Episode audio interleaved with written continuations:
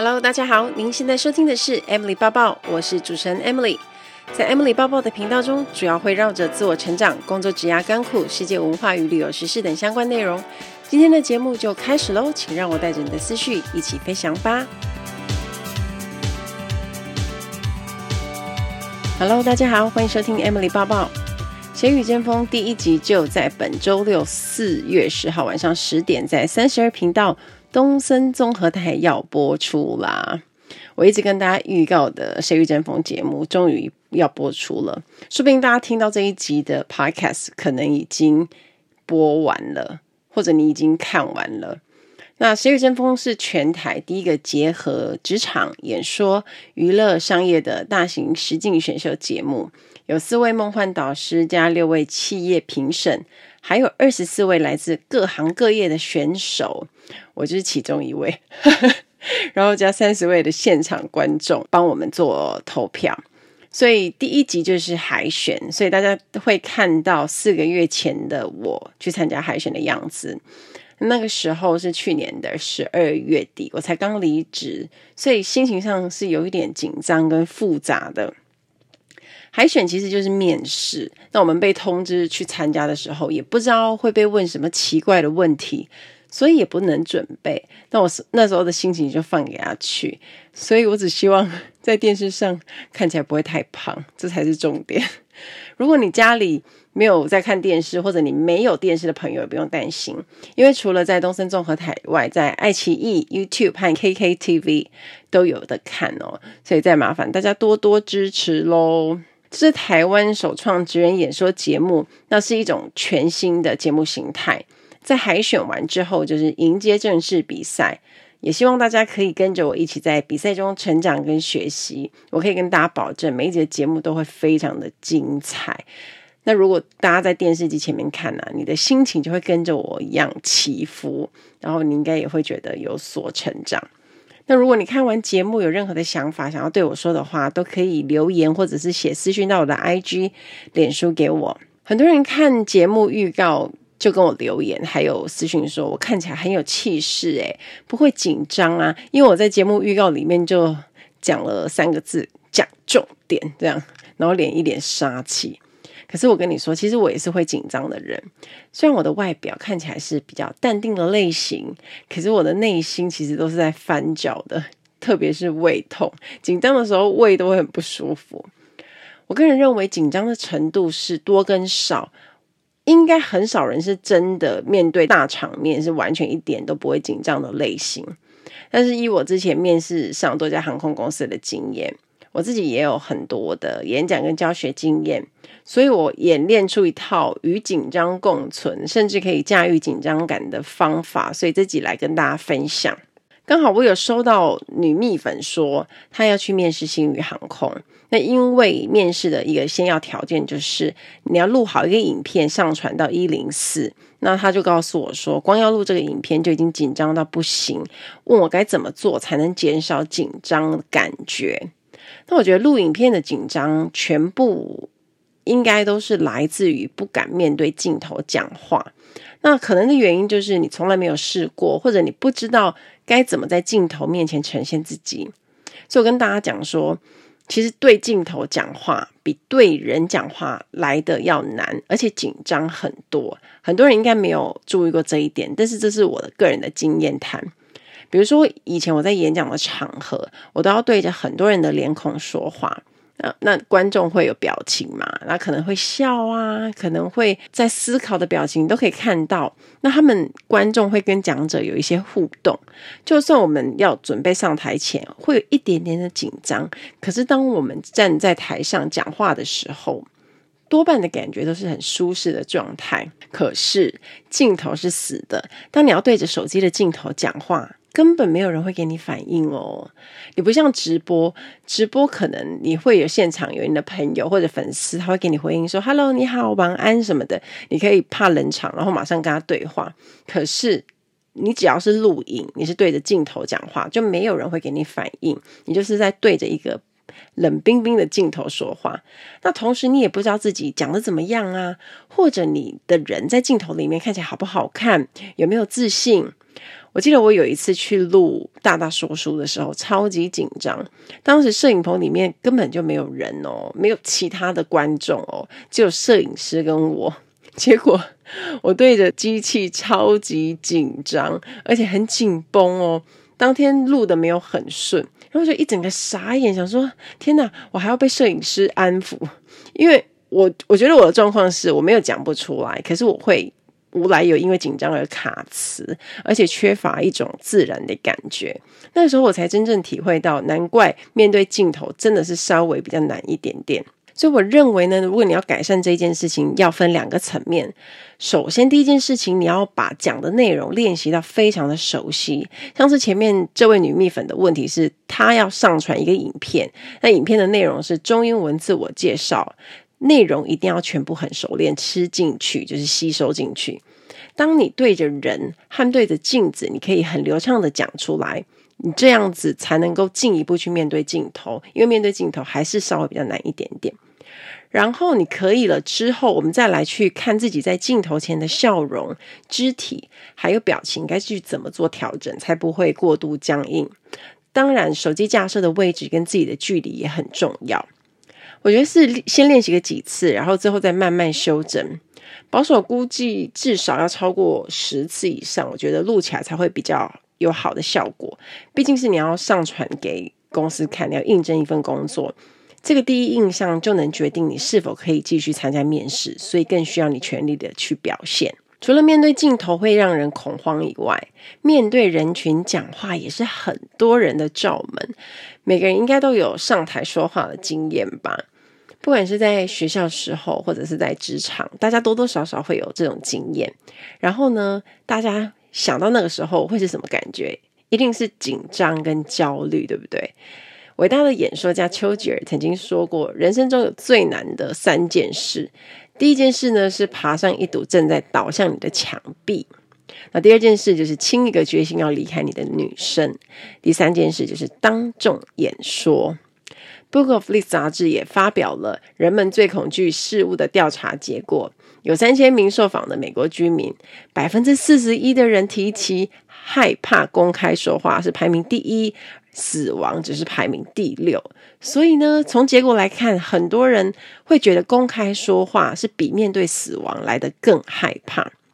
我再举另外一个例子，我在上戏剧班啊，就有一个同学，他当时在第一堂课上去讲，说自己报名戏剧课的原因，并不是因为真的想要当演员，而是因为实在太害怕上台讲话了，所以希望可以借由上表演课去训练自己的胆量。他他说他连上台报告，只要看到很多人，他就会很慌张。结果你知道吗？我上了。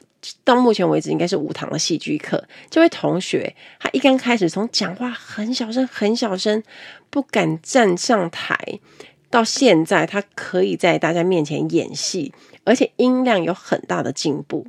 所以从这么成功的一个 case，我完全亲眼所见。紧张这件事情是真的可以透过训练跟练习去克服的，那胆量也是可以训练的。紧张的程度会跟事件大小有所不同，比如说上台报告的紧张、录影面试的紧张、演讲的紧张、比赛的紧张等等，这个是不太一样的张力。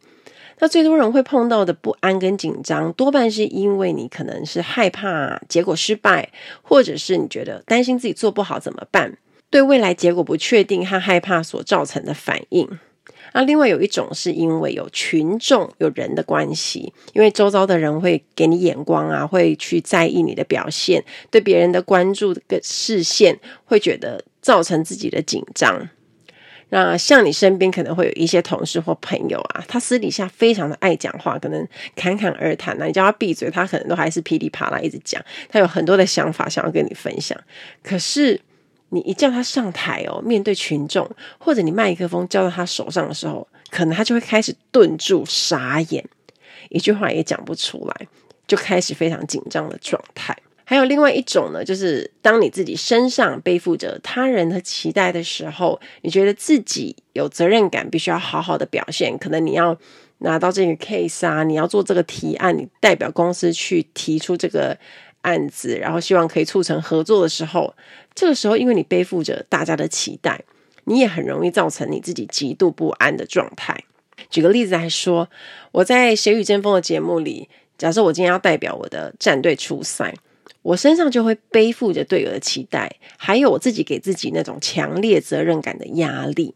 也希望自己可以为自己战队拿下好成绩的时候，这时候的紧张就会很巨大。所以厘清自己是因为什么事情而紧张，就会知道那个原因，然后再去做一些方式让自己的紧张降低。小时候我记得哦，只要参加竞赛类的比赛，我就一定会肚子痛。不晓得有没有人跟我一样？我记得国小的时候，比如说大队接力啦、两人三角啦，我就会哦，快要到我的时候，就会觉得肚子很痛。大家应该都有这种经验，就是肾上腺素飙高。虽然这件事情比赛结束之后，事后去想，好像哦就这样啊，也不也就跑步啊，也不会怎么样。可是你在当下就会非常的焦虑。后来我专毕业那年，我参加长荣空服员面试那一次，我到现在都还记得我当时有多紧张跟煎熬。因为我们在等待面试的时候，外面有空服姐姐说：“哎，你们先在这边坐，等一下。”那个时候呢，不到十分钟的时间吧，我觉得我都快吐了，因为大楼里面冷气很冷，然后我又很紧张，我的手跟冰块一样，我就一直这样握着，一直这样子很纠结，心跳又超级快，就可以听到自己心跳声的感觉。然后在我旁边，他们是等一下要跟我一起进去考试的战友，他也紧张到一直在背英文自我介绍，然后牙齿都在打颤。然后我这个时候我就忍不住，因为实在是那个紧张感太重了，我就忍不住站起来，我就走到旁边去调整我自己的呼吸，试着让我的呼吸跟心跳慢一点点。然后呢，没多久我们就被叫进去了。我，我 这个经验我真的是印象超级深刻。那后来因为我有越来越多次的面试经验以后，紧张的程度如果是一到十分的话，十分为最紧张，我可能就从原本的八分九分的紧张，慢慢下降到五六分。经验呢是一种很大的帮助，就是对自己的紧张降低有很大的帮助。可是如果你不知道要运用技巧去减缓紧张，紧张的程度对有些人来说还是不太会有变化。所以我就是要告诉大家，我是怎么做到的。有几个我觉得很好用的方法，提供给大家做一个练习参考。首先，第一个练习就是身体要暖身，这个是我上了戏剧课后学到的方法。我觉得这很重要，必须要做。我这里指的暖身，它并不是拉筋，它比较像是去拍打自己一些关节处。当你去拍打关节处的时候，然后你把手鼓起来去拍的时候，其实你的关节处会红，但是呃，就是用力拍不会到很痛，可是你会红。这个方法就是让自己的身体去动起来。每次我们要上戏剧课之前，幼芳老师都会带我们去做这个暖身。那这个暖身呢，可以预防你自己的身体僵硬，因为我们在紧张的时候，身体都会很僵硬嘛，有可能同手同脚，有可能就是做起一些手势非常的不自然。那这个暖身就会让我们的肢体更加的自然。那一天我刚好要去棚内录影的时候，就一到化妆间，我就开始做这件事情，然后拍膝盖的关节，然后拍手肘啊，然后一直去拍自己的关节。然后因为动作看起来很好笑啊，我的队友还跟我说：“Emily，自从去上了戏剧课，就变成另外一个人，好放得开。”因为可能动作看起来像老人吧，而且我又在很多人的面前做暖身。但因为我们要上台比赛，通常我们会带一些些表演，肢体自然，表演才会加分。除此之外呢，暖身其实我觉得它对身心放松也有很大的帮助。这是第一个练习，然后第二个练习调整呼吸。我们一般在紧张的状态下，呼吸会比较快，也会比较乱。这时候我们可以花个几分钟去做调整，比较有用，而且有很多人说过的方式就是腹式呼吸。大概讲一下腹式呼吸的步骤。腹式呼吸是你要先充分把自己的里面的气呼掉，呼气。你可以先做一到两次的呼气，再来呢，你就用鼻子吸气，嘴巴吐气。当你嘴巴吐气的时候，你要把肚子里的空气全部吐光。所以这个时候你会感觉到腹部正在就是往内缩，而鼻子吸气的时候，气体会慢慢进入肚子里。这个时候你会感觉腹部渐渐又隆起来，变大。那我会建议大家，你可以把手放在腹部那边，感觉它就会随着你在做腹式呼吸的时候有一些起伏。那因为采用腹式呼吸时呢，我们会把注意力集中在深吸气跟深吐气之间。那这个时候，我们就会把注意力从紧张或压力中转移，有助于减轻紧张和焦虑不安的情绪。那躺的时候，一般我们要睡觉的时候，我们也都是习惯是腹式呼吸。所以，如果你不知道腹式呼吸是什么感觉的话，大家可以现在就呃找一个时间，你平躺一下，感觉就知道。另外有一个方法呢，我觉得也不错用，也是陈幼芳老师教的，就是你可以对着手指吹气，把手掌打开，然后你就是这样对水，那个很像我们在把指甲油吹干的那个感觉，就是去用力的吐气吹气。那我觉得这个也是一种转移注意力的方式。很紧张的时候，你就可以多吹几次，我觉得也蛮有用的。Ladies and gentlemen, welcome aboard. This is the in-flight service manager, Ally speaking. 欢迎来到航空小知识单元。在今天的航空小知识，我们要学的这个字叫做 bulkhead seat。大家知道，window seat 靠窗座位，aisle seat 走道座位。有听过 bulkhead seat 吗？它叫做隔间座。隔间座在哪里呢？它的位置就是在飞机分隔墙后的第一排座位。那我们空服员都会简称它叫 bulkhead。那隔间座的座位其实也是很多客人的爱，因为这个地方其实跟紧急出口位置有一样的优点，就是它的空间比较大，然后你的脚可以自由地往前伸。而且啊，如果你有带婴儿的父母亲啊，也都会被安排在这一排，因为在隔间座的前面，它会有一个板子，我们可以把它打开放婴儿床。那在起飞之后呢，我们就会把婴儿床拿来，然后让婴儿在里面睡觉。这个时候父母就会比较轻松，会有自己的空间。那依照航空公司的规定呢，婴儿床它是有身高跟体重的限制，所以能不能使用还是要请各位爸爸妈妈直接询问航空公司比较准确。飞机飞行的期间呢，如果遇到安全带灯号亮起时，也要把婴儿抱在怀里，然后系上安全带。那一般来说，我们在降落前三十分钟，空服员就会冲去把婴儿床收好，然后再继续去做其他的客舱的工作。好，坐在 bucket seat 的客人要特别注意哦，因为为了安全起见，在起飞跟降落的时候，地板呢也是跟坐在紧急出口一样的，它是不能放置任何行李的。也就是说，你的包包跟杂物都要收到行李柜上。我曾经碰过客人真的很鲁，我跟他说：“哦，因为我们要准备起飞喽，那我们这边是不能放任何的行李的，我帮你把包包放上去好吗？”他就跟我说：“诶，可是之前我也是坐这里啊，那个时候空服员也没有叫我放上去啊，之前都可以，为什么现在不行？”我们很常碰到客人跟我们说：“之前都可以，为什么现在不行？”然后再来看空服员会不会因为动摇了而放过他？可是因为这就是。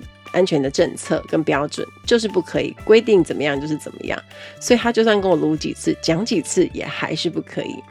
在这个时候，我们都会稍微这样子你来我往争执一下之后，客人还是要乖乖的放上去。可能有时候脸会很臭吧。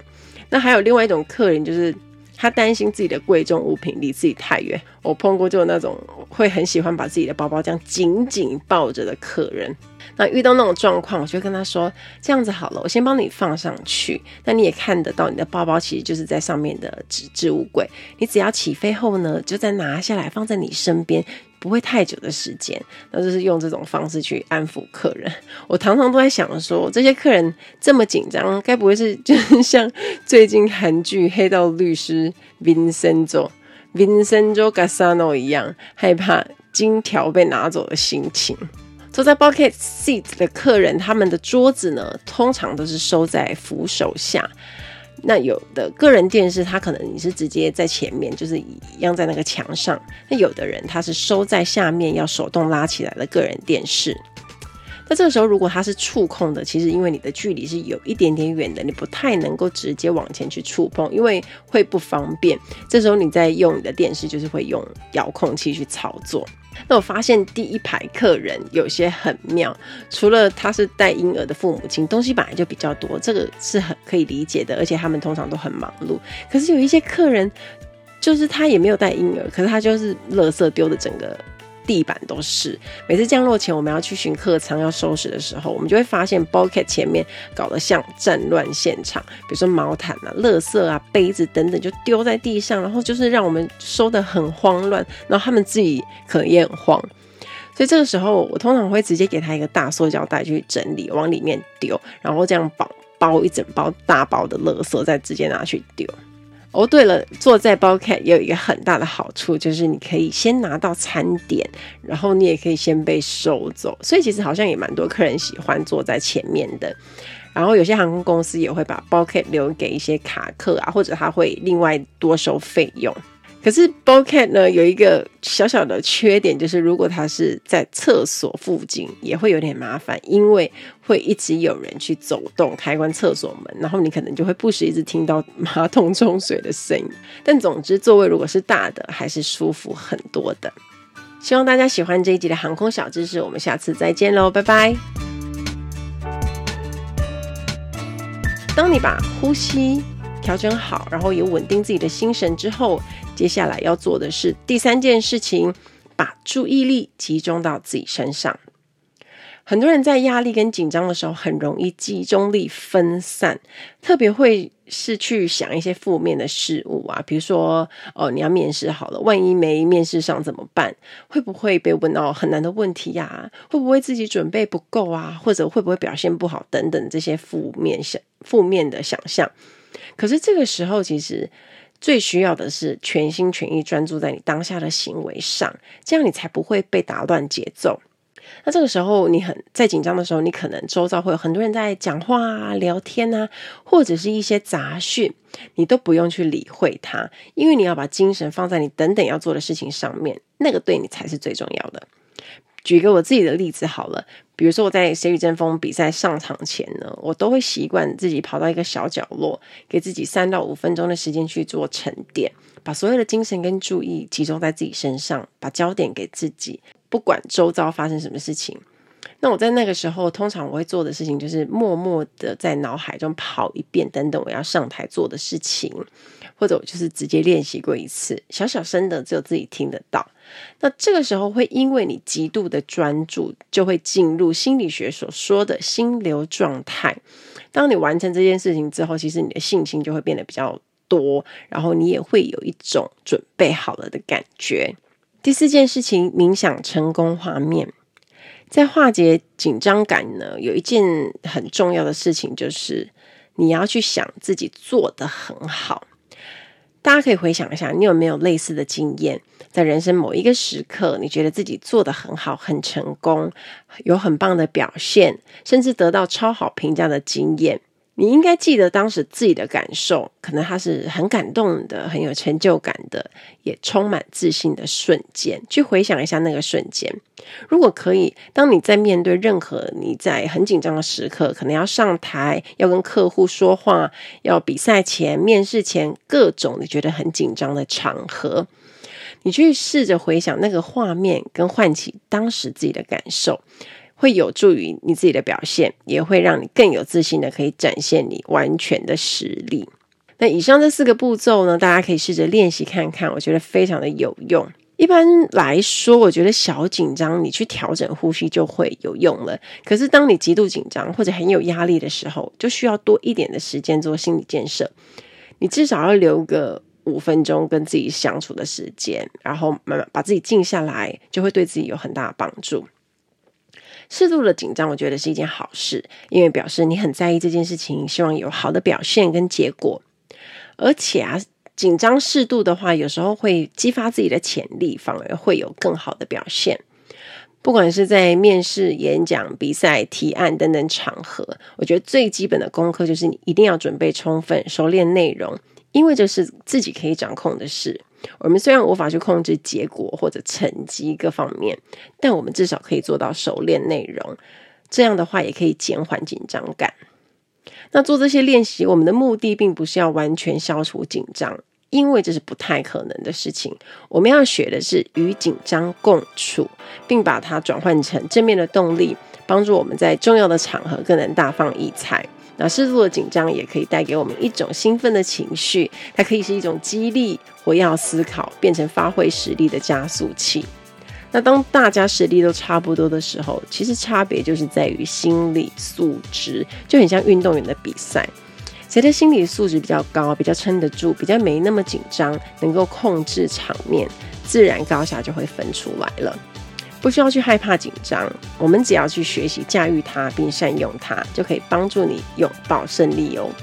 期待大家跟我分享。听完今天的节目，如果有想法和问题，欢迎到我的粉丝团或是 Instagram 找我，只要搜寻“空姐报报 Emily” 就可以找到我。